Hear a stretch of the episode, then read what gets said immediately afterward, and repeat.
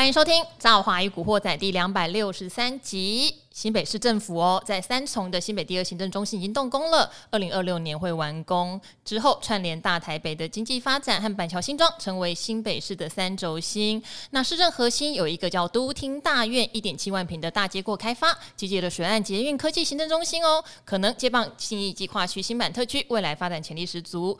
除了新的第二行政中心，还有东森电视的总部进驻，紧邻新北科技园区，预计会引来人流跟商机。周边还有四百二十四公公顷的新北大都会水公园水岸绿意有面积大概是大安森林公园的十六倍大。最重要的当然是交通喽，简玉先色公站到站即到家，串联国门、板桥、三重、新庄跟西区的门户，房价是六字头，还属于房价的凹陷区。想要买在起涨点就可以趁现在喽。感谢本集好古惑仔是由爱山林的建设开发做赞助。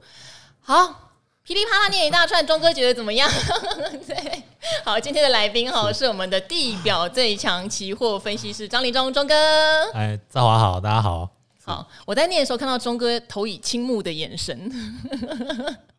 呃，因为三重的房价。呃，算是高了，新北其实都还蛮高，因为我自己本身是住在呃比较偏僻的乡下，我们住在桃园地区了。这样会被桃园乡亲骂哦？怎么可以说桃园是偏僻的乡下？就是离台北市稍微比较远一些。那因为工作形态现在有点改变，才有办法住在那边啊，不然以前都是哦每天都要开车上下班。那你也知道，下班的时间，你光从假设南京东路开到那个圆山那个交流道，大概就要半小时，所以其实太辛苦了。所以呃，我觉得如果不需要每天进城上班的，可能住在那边是还不错。那你会考虑搬过来双北吗？呃，目前其实没有没有这个考量，但是我的父母其实还住在呃土城啊，所以就是新北市。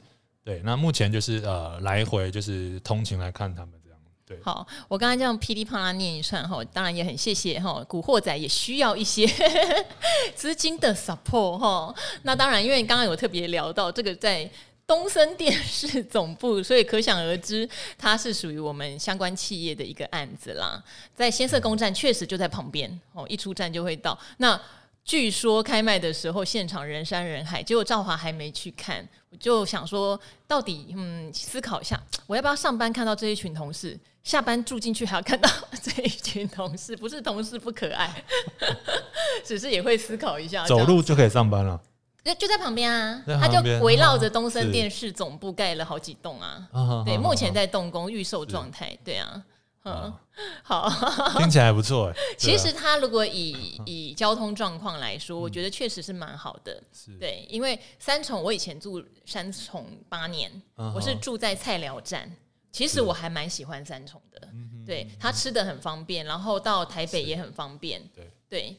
呃，三重叫七桥之都嘛，所以它连接各地都很方便。嗯、对，这边就小聊一下哈，因为今年的话，可能大家觉得房市多多少少因为有预售屋的一些法案啦，可能就是会有一些压抑这样子。嗯、但是如果地点是你喜欢的，又是自住的，对不对？然后好好的去议个价嘛。像我今年应该也会想办法多看几间房子，因为前两年房价真的太高了。嗯、对，像钟哥说他搬到桃园，其实搞不好你也可以。考虑一下这两年来台北看看房子啊，对不对？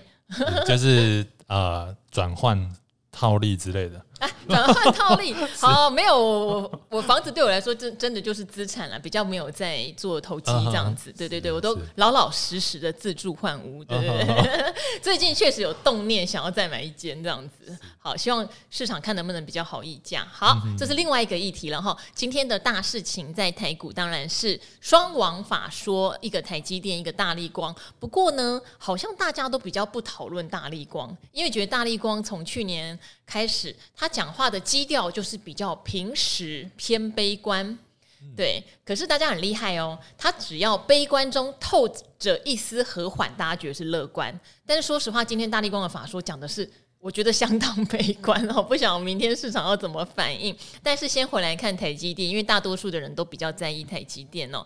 台积电呢，就出现了，嗯，我觉得叫做矛盾大对决的状态。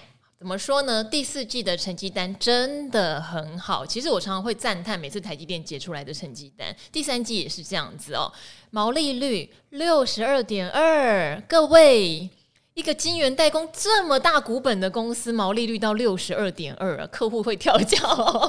好，因为他有讲到高阶制程已经占到他五十四趴以上的比重，所以这个部分呃，让他的毛利率是有比较明显的提升哦。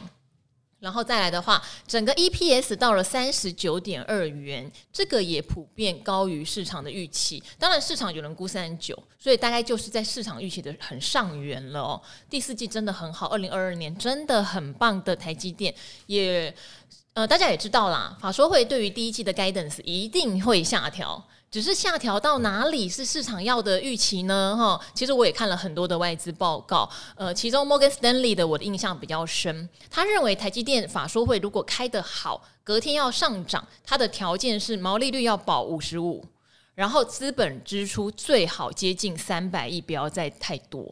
这样子的话，也等于台积电全年的 EPS 是有保障的。好，那今天台积电第一季的 guidance 也出来了哈，营收营收哈有可能会先季减十四趴。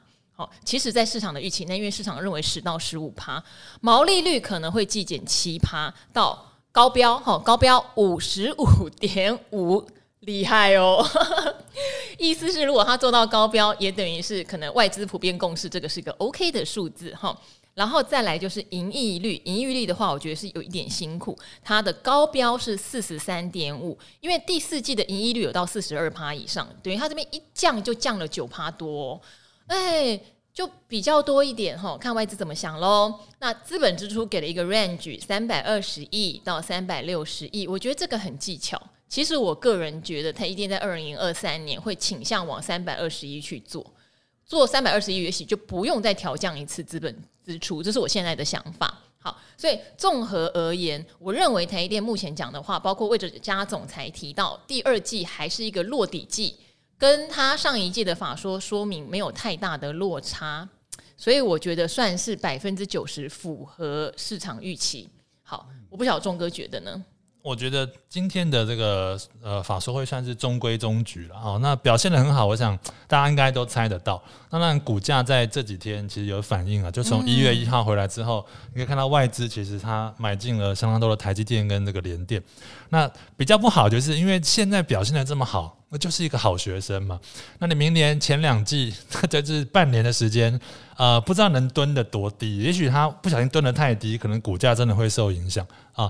那如果表现是一个稍微啊，因为目前我觉得这个不论是华尔街或是台湾的分析师对企业的获利其实是有有点宽容了。刚才赵华有提到过，对，对，就是我给你一个比较低的标准，你只要没有那么烂。股价也就不会太差。最近确实大部分的电子股都呈现这样的状况，甚至就是又出现了那一种我们已经知道了啊，嘿，下修就下修啊，本来就预期中啊，这种说法又跑出来了。是，那就变变得有点投机，或是在这个资金等于资金在玩这个市场啊。那我觉得全球的资金当然还是我觉得看美元还是很重要啊。那呃，我们在今天的那个达人秀，我讲到美元指数。对，哦，那其实美元指数，你如果不会看也没关系，你就看季线就好了，你就看六十天的季线。啊，那六十天的话，美元在十一月七号是跌破了六十天的平均线。那当时的这个只要一跌破，全球的股市，包括像这个台股或是台积电，其实都一样。那我们有分享过一个概念了哈，就去年的十二月二十四号的时候，美元指数是站上季线，所以那时候如果你去放空台积电的话，可以空在六一八。那一直到十一月七号，其实是呃跌破美元指数跌破季线，那台积电你就可以顺势把它买回来，那是三百九。你看，光是这个九个月的时间，那价差已经到这个三百多块。那包括从十一月七号到现在，台积电又从三百九涨到四百八十八。你其实可以把你自己变得比杜大师还厉害，就是你每一个转折其实都抓得到。那因为台积电的筹码都在外资身上，那他当然就会很考量这个汇率的问题啊。你只要美元有一些风吹草动，他在台湾的这个筹码必须要。啊，做一些板块的挪移啊，所以我觉得台积呃，看明年的台积电，可能还是要逐月去逐月逐季去检视它的一个呃，包括赵华你刚才说的这个资本支出的状况，或是获利的。呃，例如说有没有这个三升、三率三升这种数据？那如果不要太差的话，我觉得你要破二零二二年的底部啊，我觉得应该不太容易会再破了。比如三百七那个价位，应该是不太容易破，只是顶多会回来这个地方。那当然你可以搭配一些技术指标例如说，在这个低阶你想要强反弹的时候，那可能还可以抓到还不错的利润。嗯，好，就是如果以所谓的第一季的状态啦，我觉得，嗯，应该这么讲，我们都对二零二三年哈所谓的半导体景气，或是甚至科技业。传产都包含进来好了，因为我们有非常多业界的朋友嘛。其实大家对二零二三年哈都觉得年减啊，跟二零二二年比起来，年减二十趴还蛮基本的。不过因为今天台积电的魏哲家总裁也提到，他还是要在二零二三年保所谓的营收成长。好，这边是营收成长哦，吼并不太代表利润会成长，因为我们还是要持续关注台积电接下来这二三。四季的毛利率和盈利率的状况，尤其是盈利率，因为它现在已经开始在海外建厂了，所以会有蛮多的成本。我觉得这个东西我们要考量进来，所以还是得逐季检视。假设如果今天只是营收微幅成长，但获利目前我看到外资分析师呃普遍的估算是 EPS 三十四左右哦，那到底市场要给到什么样的评价？因为毕竟它就还是以获利来说是。可能呈现年减的状态。当然，眼光放再远一点，二零二四、二零二五半导体能不能恢复正成长？我觉得还是可以的，吼，还是可以的。所以等于是二零二三年台积电跌到你觉得舒服的位置，哦，也许不要到三百七。刚刚说钟哥说三百七实在是有点困难，但是例如说呃四百，对不对？假设真的有回撤的话，可以考量一下是不是你心目中就是还是第一名的股票这样子，因为实在很多人喜欢台积电呐、啊。好，这边的话是台积电法说上面的，呃，一点，我觉得他们算开的很有技巧。每一次他们开，我都觉得他们比其他的公司会开发说，而且他们都知道市场可能对他们的期待在哪里，他会讲出一个很暧昧的东西，就是让你扑朔迷离啊。对 对，好，所以大家就参考哈，法说没有开坏掉哈，这至少是这样。不过大力光就真的是很保守哦哈。我们都知道，大家讲林恩平是老实树哈，林恩平的爸爸叫林耀英，已经退休了。本来第一代大力光是林耀英创办的，那林恩平是他的二儿子，大家都。都觉得是就是父子俩一个样样子。好，去年其实我还印象很深刻哦，大力光的一个转折点是在二零二二年的五呃五月，好，准备讲五月的法说，那时候就讲说六月会比五月好，下半年会比上半年好，但是没有什么乐观的理由。好，但是这句话市场的解读就是底部过去嘛，要不然你怎么会六月比五月五月好，下半年比上半年好呢？对不对？好，所以那时候市场给大力光是暗赞的哦，后来股价就开始慢慢回温了。可是这一次的法说，他对手机市场真的很保守哈。他说很多的机种除了最高阶的之外，可能会有新规格的推出，其他完全都是沿用旧规格。呃，中国解封了哈，还是会派。业务什么常常飞中国大陆去试探，但目前完全没有感受到手机市场的回温，库存也都没有降的迹象。哇，讲成这样，但我觉得比较可怕的是，他就讲说一月一定比十二月差，不过这当然啦，一月工作天数少嘛，然后二月又比一月差，所以刚刚我们还在跟钟哥问说，到底二月的工作天数有没有比一月少？对，总之就是他现在嘴巴里面说出来的是二月比一月差，一月比十二月差，后面没讲，哦，后面没讲，所以也先。给他一个保留意见好了，哦，因为毕竟第一季不好，说实话，我也不能说市场错，大家都知道，真的大家都知道。可如果过了第一季之后，手机市场没有如预期的有一点回温，事情会比较大条一点。然后再加上我大概知道说，很多手机相关的晶片厂虽然最近涨得蛮多的，好像联发科，可是库存确实去化是非常不如预期。好，所以现在市场上就跟钟哥讲的一样，哈。你坏消息出来，或是还没有发生的坏消息在眼前，但市场目前是不太管的。哦，资金决定要往上做。好，那今天还有一个重磅啦，晚上 CPI、嗯、要公布喽。好，这边也提醒大家哈，呃，CPI 目前的估值是六点五趴哈，月增率，还有一个是核心 CPI，扣掉能源跟食品的是五点七趴的预估值，一样按照惯例。只要比这个值哈等同或低一点点，我想市场会非常的高兴。两个数字都要哦。如果只有其中一个数字的话是没有达到标准，但是无论哪个数字高一点点，我想市场最近应该也是蛮脆弱的，会有点紧张。对，没有错。那其实每个月的 CPI 公布晚上，哦，那真的太热闹。你可以看一下那个夜盘的期，而且有时候会先拉后杀，或先杀后拉，还不是瞬间就决定哎，完全让你抓不到头绪哈。例如说，有时候数据差，哎，反而还会涨，就是像去年十月份就有一次是这样子。哦，所以啊、呃，我觉得如果你是要抢短的投资人哦，你可以很积极的在上面挂单啊。例如说，你可以用那个呃下单夹有那种超光速的促价、啊，就可能上下设个二三十点，那也许真的可以赚到钱。那如果你是一个比较长线的投资人，你大家就看看就好，就是看里面的人到底在干嘛。那其实 CPI 其实大家这个月是还蛮有信心的，因为非农的那个薪资。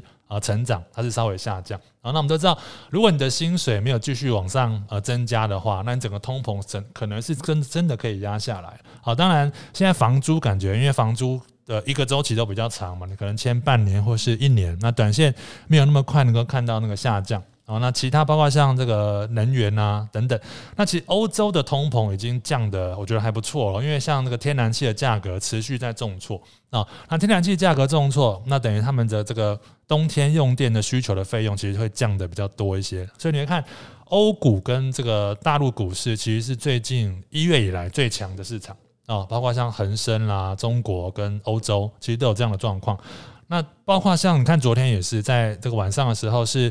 道琼带着这个德国股市，呃，德德国股市带着道琼在上涨，就是道琼反而有时候是比较弱的，那会被这个欧股拉上来。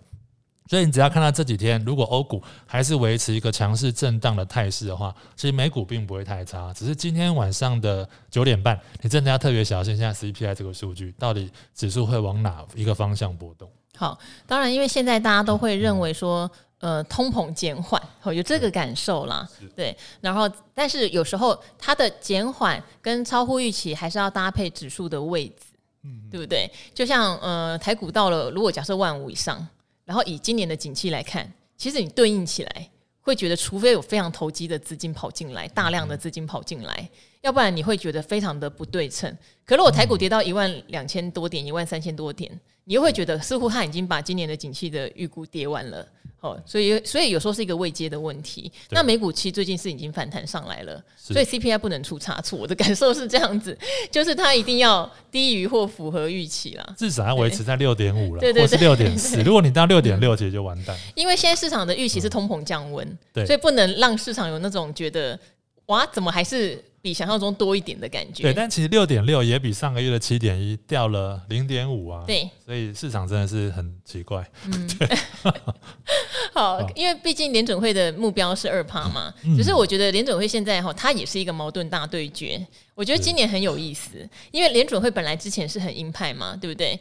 可是现在也知道了哈，为什么大家会不停的讨论到底二零二三年有没有机会降息？联准会其实它里面的官员出来是告诉你，二零二三年没有机会哦。可是华尔街的反应是不太相信，还是有不停的外资分析师出报告，大咖出报告，认为在二零二三年的第四季有可能就开始进入降息循环。等于政府说的，现在民间机构是不相信的。为什么？因为他们认为这个高利率一定杀伤经济。杀伤经济，说实话是每一个国家的政府都不想要看到的。之前担心通膨杀伤经济，后来就会开始担心高利率杀伤经济。哦，所以联准会的矛盾大对决就是又要杀通膨，又要担心经济的情况下，何时要从升息改为降息啊？对，嗯。那我们从 FE 那个 Fed Watch 看起来啊，九本来是九月份好像有会。就是比七七月份降低的时候了，那有时候又没有，因为它几率其实每天都在改变。那美美国的 FED 其实是呃很矛盾，就刚才赵华讲，他其实不希望股市大涨，所以你看到只要股市涨几天，他就会出来可能放个鹰。它不像这个欧洲欧洲欧央了哈，你看欧股其实最近很强，因为欧央的官员都不会不希望股市上涨，所以它等于是先天就呃。有这个有利的因素，就是它涨的时候不会有人在后面这个捅你的篓子，但是美国你就要很小心，会不会持续涨了几天之后，然后又开始放鹰，说哎，可能这个今年持续升息要升到什么六趴七趴，当然不太可能了哈。反正就是官员的这个态度，其实也对两国的市场造成呃很大的冲击。那包括这个也除了股市的话，也会影响到美元。你会看到最近的欧元相对比较强势啊，像美元它可能在高档呃。持续往下做震荡的几率会相对高了，因为已经不会继续升息了嘛。它再往上涨的力道就本来就不见了。对，那这个是大家投资朋友可以稍微留意的地方。好，那这个今天的话，因为快要封关了啦，在三个交易日哦，就明天哈，然后下个礼拜礼礼拜二就结束了。因为钟哥是做城市交易为主的，你还会在这三个交易日冲冲冲吗？因为最近如果以台股的个股来看啊，哎，隔日冲好多哦，就是你去看一些个股筹码哦，不管包括一些中大型股都一样，什么摩根大通啦、美银啊，对对，美林啊。对，凯基台北啊，假外资吗？就是所谓的隔日冲外资，是是哦，几乎都盘踞在榜上，冲得很开心哎。然后很多的个股当冲率又冲到了七十趴、八十趴，嗯，他们玩的很高兴啊。当冲如果很盛行的话，代表大家对那个未来是没有什么信心的、啊。他可这是，但是他们真的上下其手还蛮蛮愉快的，我觉得。就是你资金够的话，你可以左右那个股价那个波动嘛。那以以我来讲的话，因为今年的休市相当久。他休了十二天左右啊，所以除非你是做那个海外期货，你比如说你有做这个去开盘中，对新加坡的那个呃富台期那种那种那种商品，贵耶！我觉得我们听众应该不太有人做吧？你说他的保证金？对呀，保证金还好，大概十万台币以内。对，所以如果你有兴趣的话，可以去开一下。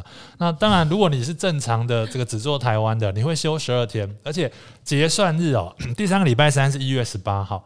但是，一月十七就封关了嘛，所以你诶、欸、卡在那边怎么办？所以你会变成年后才会结算，就是一月三十号那一天，礼拜一一开红盘就结算。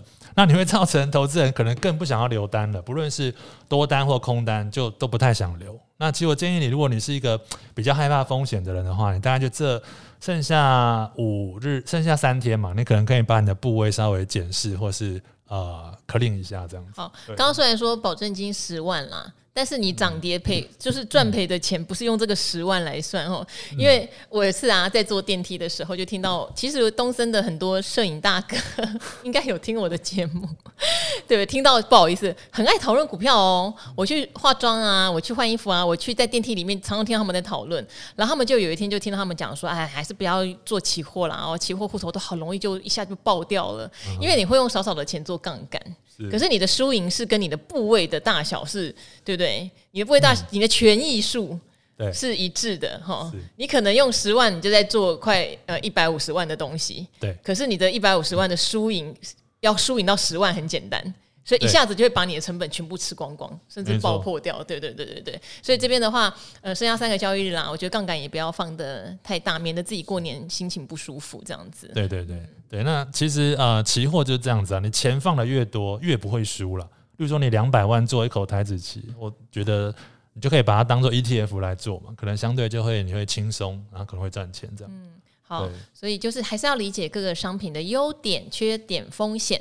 然后自己做好配置，所谓的资金控管要做好，其实压力也就不会那么大了哈。好，还有三个交易日，还有三个交易日哈，所以大家要做什么策略的哈？当然，我常常强调一件事。容我再啰嗦一次，你本来就是做长线策略的，不需要因为过年不过年改变你的想法哈。嗯、好，只要持续做你觉得对的策略都是没有问题的。那今天的赵华与古惑仔就谢谢钟哥的参与哟，嗯、我们就下次见喽，拜拜。拜拜。